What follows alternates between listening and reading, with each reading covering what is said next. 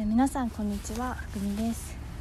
深海からのたわごとこのラジオは生まれ変わるならクラゲになりたい私ふぐみが日々の生活を送る中で感じたことをただただお話しする番組でございます。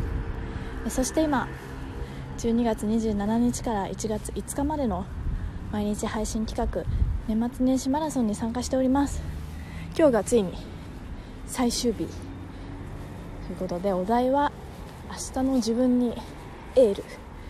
です。もうねほどほどに頑張れと。ただそれだけですね。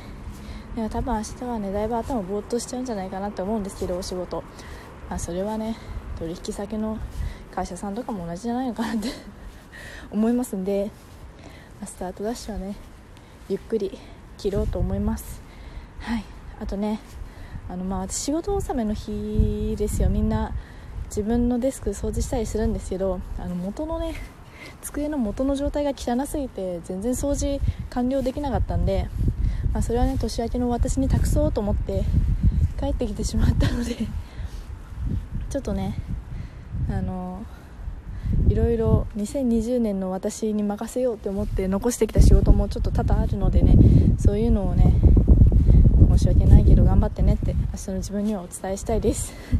はいきっとね明日仕事始めの皆さんも多いと思いますので残りのお休みの時間も満喫して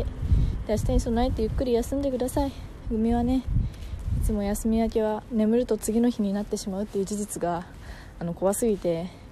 いつもねめちゃくちゃ夜更かししてしまうんですけど、まあ、多分今日もそうなる予感がねするんですけど、まあ、ぼちぼちね明日動ける程度に休みますので